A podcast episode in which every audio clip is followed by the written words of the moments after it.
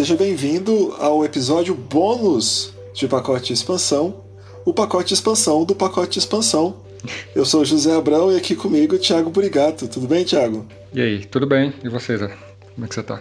Ué, né, estamos bem na medida do possível, seguimos com problemas técnicos e gravando à distância. Muitos problemas técnicos. Muitos problemas técnicos, e inclusive já peço desculpa, como sempre, dessa vez porque meu vizinho está ouvindo o Fagner e Estãozinho Sororó, então é bem provável que isso vai vazar no áudio final.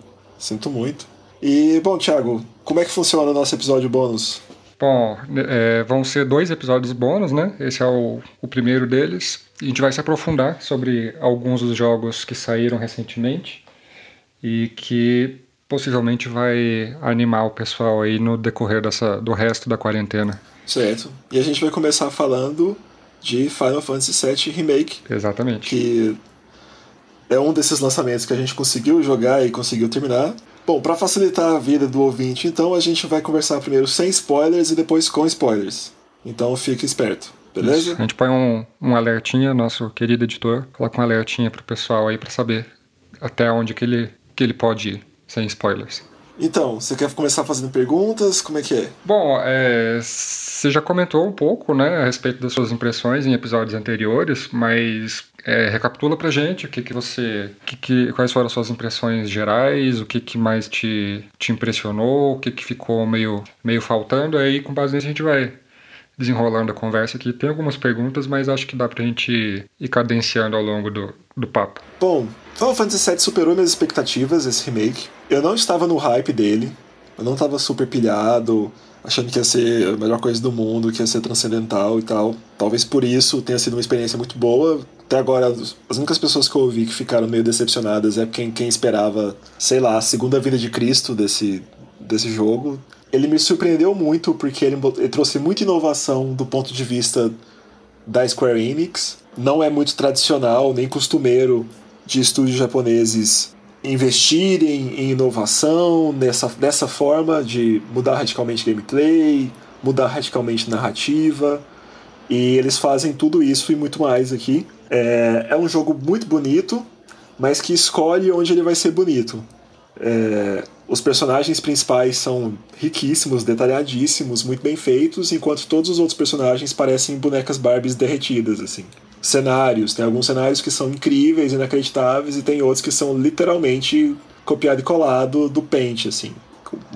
Então, assim, em termos de gráficos, eles escolhem o que, que eles vão, o que, que eles vão valorizar e o que, que eles não vão. Mas esses problemas no cenário, você diz que é cenários muito repetitivos ou eles são mal feitos mesmo?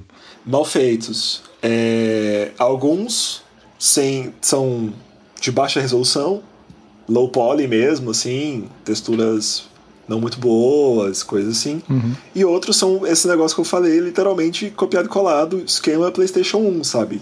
Pegar a imagem pré-renderizada e meter lá e usar isso como plano de fundo. É, 20 anos atrás isso não era muito perceptível, mas numa televisão de alta definição, toda imagem pré-renderizada é escandalosamente óbvia. Então, dependendo da cena ou do, ou do cenário que você tá e tem esse tipo de fundo, parece que você tá vendo alguma coisa gravada no, uhum. dentro, do, dentro de um estúdio. Sim. Sabe aquele fundo falso? Dá aquela sensação. Mas é, isso é, é, muito recorrente? Chega a atrapalhar a imersão? Uma coisa que o outro ali. Pois é, tudo isso é meio médio. Tudo isso é meio 50%. E acontece ao mesmo tempo. Então, assim, você pode estar. Tá, é igual com os personagens. Você pode estar tá com o Cloud, a Tifa e a Aerith com um visual incrível, o vestido da ele se mexendo assim com é, aquela textura de pano super realista, maravilhoso, enquanto eles estão conversando com o um personagem que, sei lá, a cara dele nem mexe direito. E aí, ao mesmo tempo, você pode estar num cenário assim que tudo reflete, todo espelhado, com efeitos de partículas incríveis. e aí, no fundo desse cenário, tem uma janela. E através dessa janela tem um, tem um negócio pré-renderizado enorme, assim, pá! em baixíssima resolução do lado de fora. Então, assim, é tudo simultâneo. E você vai topar com isso o tempo todo, entrar e sair. Depende muito de onde você está, o que você está fazendo. Por exemplo, as dungeons. Uhum. Todo, quase todo ambiente de dungeon nesse jogo é repetitivo em termos de cenário. É, é até muito labiríntico, porque tudo é muito parecido. Mas aí você tem que sei lá, depende. Eu não sei o seu nível de tolerância, assim. Eu acho que são. É, são todos sacrifícios que você entende imediatamente porque que eles foram feitos. Esse, o jogo tinha que caber no disco, e já são dois discos. E o jogo tinha que rodar no PlayStation 4 básico. Uhum. É, ele, ele roda mais bonito no Pro, sem dúvida alguma. Mas assim, nós realmente já chegamos naquele ponto da geração que já está todo mundo pronta para a próxima. Então eu acho que essas limitações é realmente arestas que eles deixaram para a parte que eles queriam que o jogo que fosse bonita e, e perfeita rodasse, sabe? Sim. É, a principal, o principal chamariz do jogo é, eram as mecânicas de batalha, né, que estavam bastante diferentes do, do que o pessoal estava habituado com Final Fantasy VII original, que era todo em turno, e eles deram uma abertura, mais uma ocidentalizada, por dizer assim. Como é, quais são as suas impressões sobre o sistema de batalha? Você acha que eles são realmente o, o principal chamariz? Ah, acho que é exagerado isso, mas eu gostei. Ele é, ele bebe principalmente do Final Fantasy XV, do Final Fantasy XII e surpreendentemente do Final Fantasy XIII. A principal mecânica dele, que é a de stagger, né, de tontear os inimigos, é todinha do 13. Uhum. Muita gente nem percebeu isso, porque a galera tem memórias tão horríveis do 13 que acharam que nada podia ser aproveitado de lá. Então, assim, o sistema de batalha é um grande híbrido, o lance em tempo real é muito legal, e ele tem alguns esquemas que ele volta a, ao 12 e ao 7, que é Embora o combate seja em tempo real, todas as suas ações custam pontos de ação. Você tem uma barra de ATB igual.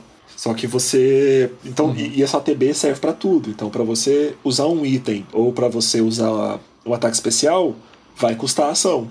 Então você tem que ficar de olho nisso, porque a barra só enche com o combate. Conforme você for jogando, você não vai ter muito espaço, não é acumulativo, assim. Então você tem que ficar ligado uhum. nisso. Eu achei que é um combate que funciona bem. O problema dele é a inteligência artificial dos seus companheiros. Esse é o maior problema, que eles são dois idiotas. Então você tem que ficar con controlando diretamente todos os personagens o tempo todo, porque eles não vão se virar sozinhos. Pois é, você mencionou o Final Fantasy XV, era uma pergunta que eu ia fazer, porque o 7, o remake, ele tá tava em produção há muito tempo. Então, provavelmente eles estiveram em desenvolvimento ali é, ao mesmo tempo, né? Concomitantemente. É, é, é justamente isso que eu ia te perguntar. O que, que você acha que um influenciou o outro? Além dessa questão de batalha, você acha que teve alguma coisa que o 7 bebeu da fonte do 15 ou vice-versa? Eu acho que não. Eu acho que o 7, o 7 pegou só o sistema de batalha. O 15 opera de uma forma completamente diferente. O 15 é, ele é um falso mundo aberto. Ele tem, ele tem muito foco em atividade extra. Você pode fazer inúmeras sidequests e coisas assim. Sendo que o, esse remake do 7 ele é muito contido. Eu não fiz tudo que o jogo tinha, eu não consegui todas as summons, coisas assim. Mas mesmo se eu tivesse feito, isso teria adicionado duas, três horas de gameplay no máximo. Ele é um jogo muito contido. Uhum. para você ver que aquela história da linearidade do 13 é um, é um, até certo ponto é uma conversa para boi dormir, porque esse jogo ficou bastante linear. Você segue coisas. Você segue um roteiro muito fechadinho. Você segue por caminhos muito fechadinhos. Você tem poucas áreas. Acho que dá para contar nos dedos quantas áreas no total que você passa. Elas são iguais. Você não vai sair delas. Elas não têm. Elas não têm outro mapa. Elas não têm segredos para você explorar assim. Enfim, ele é muito, muito contidinho. Só que naquele pequeno espaço ele te dá bastante coisa para fazer, né, dentro das suas limitações. Então eu acho que o problema do 13 em relação a, ao 7 não é a linearidade. É porque o 13 era muito chato. Tinha pouca variedade, pouca coisa para se fazer. Enquanto no neste remake eles te dão um pouco espaço, mas enche esse espaço de coisas. Você tem algumas atividades, algumas side quests, a história principal ocupa. A história principal é bastante ativa, você está sempre envolvido com ela, ela está sempre ocupando você de alguma forma, você está sempre fazendo alguma coisa. Então, acaba que ele não ter esse mundo aberto. É, você chegou a jogar o Kingdom Hearts 3? Não. Eu não joguei mil Kingdom Hearts. Nenhum? Não, tá na lista. Ah, tá. Não, é porque os dois são do, do Tetsuya Nomura. Eu ia te perguntar a mesma coisa, mas com relação ao Kingdom Hearts. para saber se, se algum teve alguma, né, alguma coisa a ser comparada entre um e outro.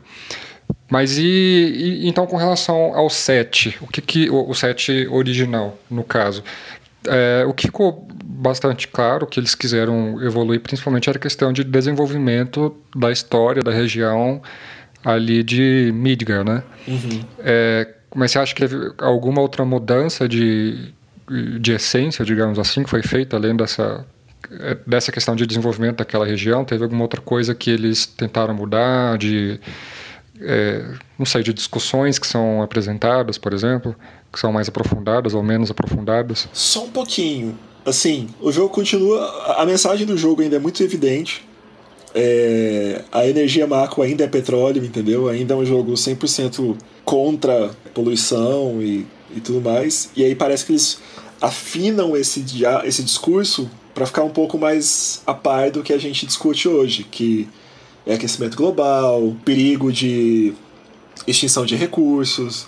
Eles entram um pouquinho mais nisso, que não é exatamente o ponto em que a discussão estava em 97, né? Uhum. Mas fora isso, o que eles fazem um pouquinho é que o tom da história é um pouco menos bobo do que o original. Ainda é um jogo muito bobo, tem muita piadinha e tudo mais, mas é, como eles optaram por fazer essa estética mais fotorrealista e tudo mais, eles deram uma. deixaram o jogo um pouquinho mais sisudo. O tom do jogo é um pouco mais sisudo. Uhum. O Barrett fala muito palavrão, por exemplo, que é uma coisa inconcebível num jogo japonês de 97, não ia ter palavrão. Então ele fica um pouquinho mais adulto em alguns pontos, um pouquinho mais maduro em alguns pontos. Uhum. Nada assim demais, nada muito bem pensado ou muito bem aprofundado, mas ele não tem mais a carinha infantil que ele tinha.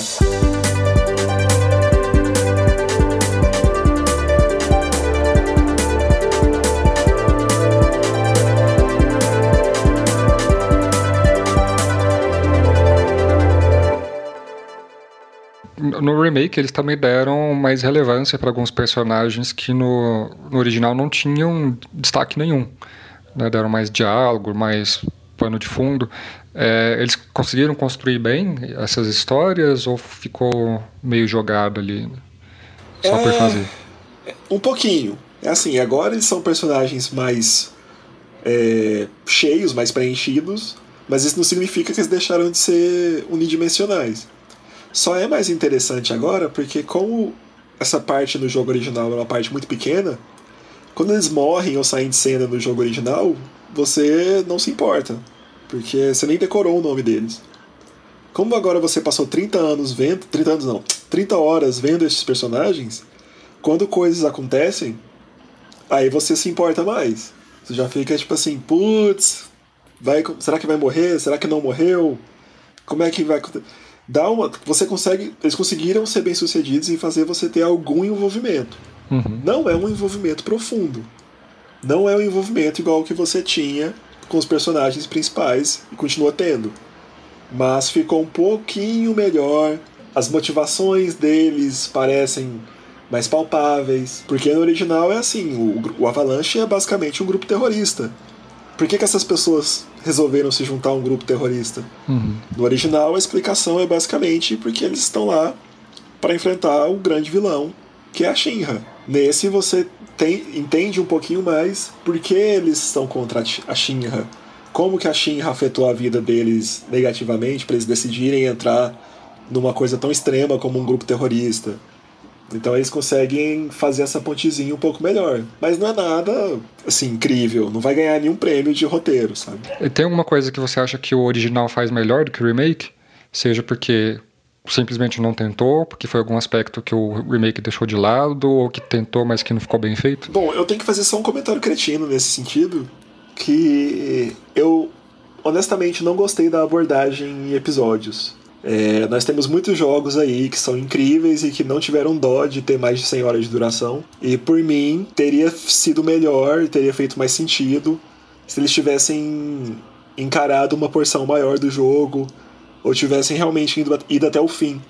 Eu, eu vejo jogos como Persona 5 ou Metal Gear 5 e mesmo The Witcher, que são games que você pode afundar 100 horas tranquilamente e eu não vejo a vantagem para a gente, né, para nós jogadores, eles terem abocanhado um pedaço tão pequeno de gameplay. Uhum.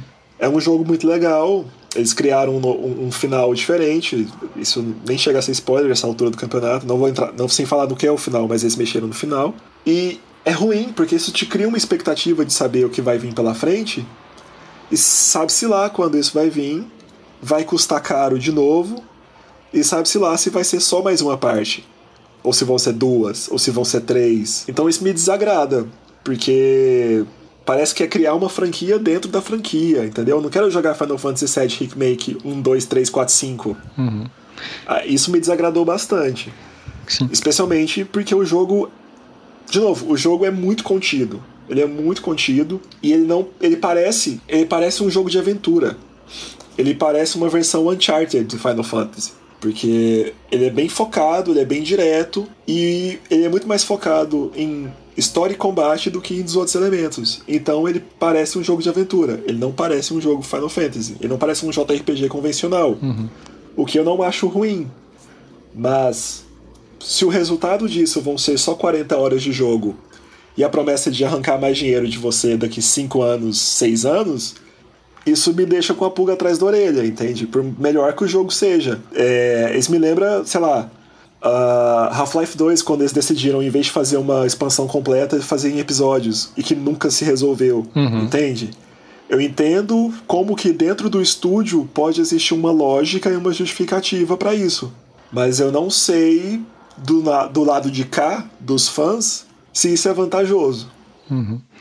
É, é para quem tá por fora dessa questão, o que aconteceu foi que a Square pegou um trecho, poucas horas do jogo original, que se passava na região de Midgar, e estenderam para de 30 a 40 horas, que são que é o, o, tempo de jogo desse remake que foi lançado agora, que ele é apenas o episódio episódio 1 e até agora nem a própria empresa sabe quantos episódios vão ser lançados, nem qual que vai ser o tamanho desses episódios. Tá tudo muito, muito indefinido. Tem outro detalhe importante nisso aí. Ah. Que é o jogo original, não sei se você vai se lembrar disso, mas eu, eu joguei ele antes de jogar o, o, remake. E o segundo disco dele tem muita gordura. Ele tem muita coisa que pode tran podia tranquilamente ter sido retirado ou refeito. Uhum. Pra, e, e, e ainda assim ser incluído nesse remake, como por exemplo todas as fases que envolvem do meio pro fim, assim, da história, não sei se você lembra, mas tem muita Fat Quest.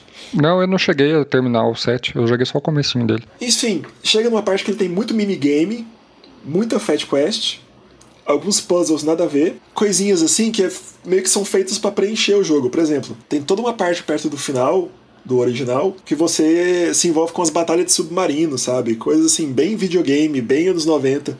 Uhum. E que provavelmente, mesmo nesse remake, não vão ver a luz do dia, porque não, não tem motivo, não tinha motivo para existir em 97, não tem motivo para existir agora. Uhum. Então, ao fazer o remake, eles podiam simplesmente incluir o jogo todo e repensar, redesenhar essas partes que não fariam sentido ou que não fazem sentido mais. Entende? Uhum. É, bom, a gente está aqui quase se encaminhando pro, pro fim do episódio. Acho que a gente pode agora começar a entrar na parte de spoilers. Então, quem não tiver interessado em saber o desfecho da história pode parar de escutar por aqui.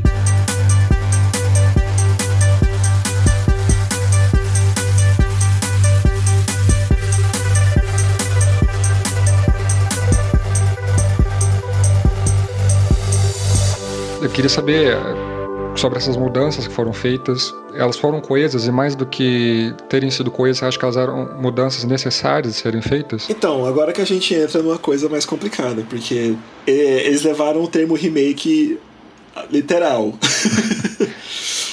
Esse Final Fantasy VII não é um remake, ele é uma releitura, ele é um novo jogo inteiramente. Ele tem os mesmos personagens, mas a partir de um ponto X que é um ponto X que chega bem rápido até quando você for jogar, ele deixa de ser Final Fantasy VII e vira sua própria coisa. E isso é consolidado no final. No final, assim, na verdade, ao longo do jogo inteiro você encontra tipo uns dementadores que ficam te incomodando e você lá mais perto do final descobre que eles são tipo agentes do destino. Uhum. O que é o destino? O destino é basicamente a história original a história do Final Fantasy do PlayStation 1. E aí o Cloud, a Aerith e a Tifa decidem enfrentar o destino. Então, as últimas quatro horas do jogo, mais ou menos, é um grande, uma grande dungeon bastante difícil, em que os personagens basicamente decidem socar o destino na cara, até ele desistir. E eles vencem o destino. E aí isso dá uma carta branca pro que vai vir na frente. E para deixar claro que a história vai mudar, o jogo muda um evento elementar do Final Fantasy VII original. E que aí que vem uma coisa complicada, que é se você não jogou o Final Fantasy VII original, esse final, essa novo final não faz diferença, não faz diferença, não faz sentido, porque você não sabe o que está acontecendo. Que é o seguinte, o, o Zack, que morre no, no, na história original e que tem tudo a ver com a história de origem do Cloud e da questão entre ele e o Sephiroth, o Zack não morre mais. Termina o jogo você descobrindo que o Zack sobreviveu. Isso significa o que para os jogos futuros? Sei lá, o Zack vai aparecer? O Cloud agora tem uma origem diferente? A Aerith não vai morrer? Não sei. Mas e, e, e qual que é a sua avaliação pessoal? Você achou que eh, primeiro, fez sentido dentro do contexto, todas essas alterações, dentro da, da ambientação que o jogo estava propondo até ali? E você acha que precisava mesmo ter esse tipo de mudança para para os próximos episódios, para enfim, para a série poder progredir? Sei lá, fizeram por uma puro, uma pura questão própria deles de ego artístico, de visão artística, alguma coisa assim. A principal piada que eu vi sobre isso é que isso que acontece quando você deixa o cara do Kingdom Hearts fazer um Final Fantasy. E realmente é uma coisa bem típica de Kingdom Hearts. Mas eu achei massa. Eu achei muito massa, porque uma questão acadêmica que eu venho debatendo recentemente, tô até tentando escrever um artigo junto com o professor, é a validade artística do remake enquanto game. Porque o remake no cinema já foram feitas algumas publicações sobre, só que elas não se aplicam para game, porque o game, por ser um sistema, ele funciona de um jeito diferente. Tipo, qual que é a graça do remake para jogo? É só gra... não é só gráfico, tem que ter alguma outra coisa. E aí eu achei genial essa sacada da Square de se comprometer a refazer um jogo e levar o, esse ato de refazer ao extremo, que ao ponto em que ele deixa de ser um remake na nossa percepção convencional e vira um remake literal, vira uma releitura. Eu não queria falar releitura porque vai além de releitura. Não é reinterpretar Final Fantasy VII, é pegar o que existe Final Fantasy VII e falar, eu quero contar uma história diferente. E fazer isso com um jogo que foi para... mudou o paradigma da indústria de games é uma parada muito ousada. Muito ousada e que é, estúdios japoneses não costumam fazer. Foge do, do perfil da própria Square. Então eu achei incrível, porque assim, eles estavam arriscando, eles estão arriscando provocar fúria de fãs no mundo inteiro. Mas eles decidiram que, olha, a gente tem uma visão, essa visão é essa aqui, e eu vou fazer porque eu quero, entendeu? Então eu acho muito significativo essa escolha da Square. Eu acho que vai ter um impacto muito grande em como a gente pensa remake, mas eu também acho que vai ser meio único, eu não vejo nenhum outro estúdio tendo motivos para levar essa ideia de remake tão adiante quanto ele, como eles estão fazendo. Uhum. Mas em termos de o que significa, eu acho que foi uma jogada artística, mas também uma jogada de marketing. De novo, igual a gente falou, é uma desculpa para você criar 3, 4, 5 jogos, quantos jogos você quiser. E todos esses jogos vão se vender. Porque agora quem jogou Final Fantasy VII e quem não jogou, tá todo mundo no mesmo barco. Ninguém sabe o final mais. Então todo mundo tem que jogar. Uhum.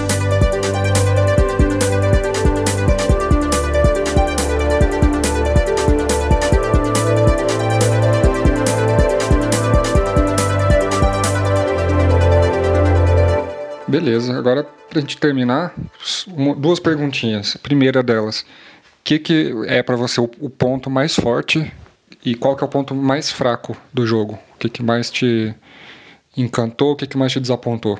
Hum.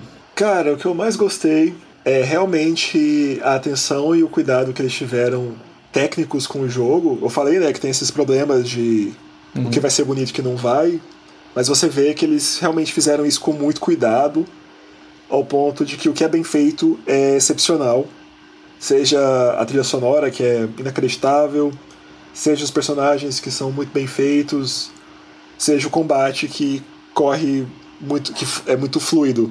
Então, assim, você vê que é um projeto que ficou muito tempo no forno e que eles realmente deram o melhor deles. Isso me agradou muito. É uma experiência muito boa. Agora, o que mais me desagrada, eu diria que seria o aspecto de redução. Essa pegada meio Final Fantasy de aventura. Eu achei um pouco chato e limitado ele, ele ser tão contido assim, ser, essa, ser tão linear assim. Em pleno 2020, com os recursos que a Square Enix tem, eu acho, de novo, que não precisava ser assim, eles podiam ter feito ele com um leque muito maior, eles podiam ter feito história, um pedaço maior da história, talvez a história completa. Eu não gostei dessa pegada episódica que entra na própria forma em que o jogo se manifesta, de ser curtinho e, e, e retinho. Eu não, isso para mim não foi tão legal. Poderiam ter optado por, uma, por um formato diferente. Ok, para finalizar então, você acha que o Final Fantasy VII Remake vai agradar os fãs de, de quais jogos ou de, de quais franquias? Olha, eles estão atirando para todo lado. Eu acho que ele é um jogo muito marqueteiro. Eu acho que as pessoas que menos vão gostar dele são grandes fãs de JRPG. Se você é fã de Dragon Quest, fã de Tales, uh, fã de Persona, de Shin Megami Tensei, acho que você vai achar o jogo raso.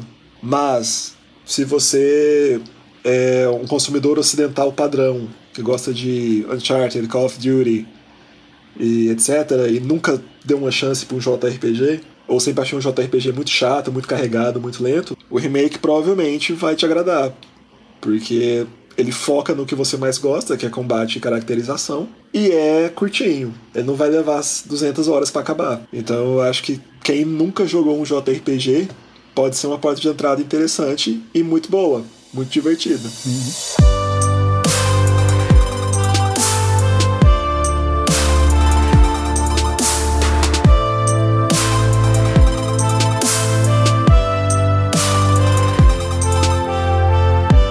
É isso aí, galera. Vamos encerrando aqui esse nosso primeiro pacote bônus. Queria agradecer a vocês aí pela companhia, por esse episódio e também pela temporada inteira. E obrigado, Zé, também pela companhia em mais esse episódio. Quer deixar algum, algum recado pro pessoal?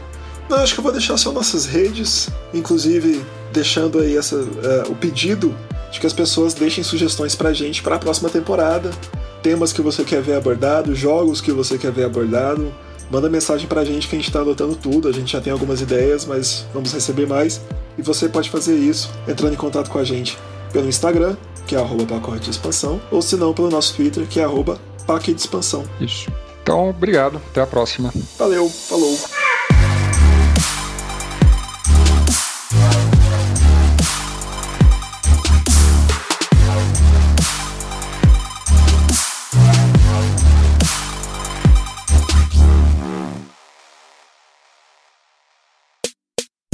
Podcast é produzido e editado pela Elis Studios.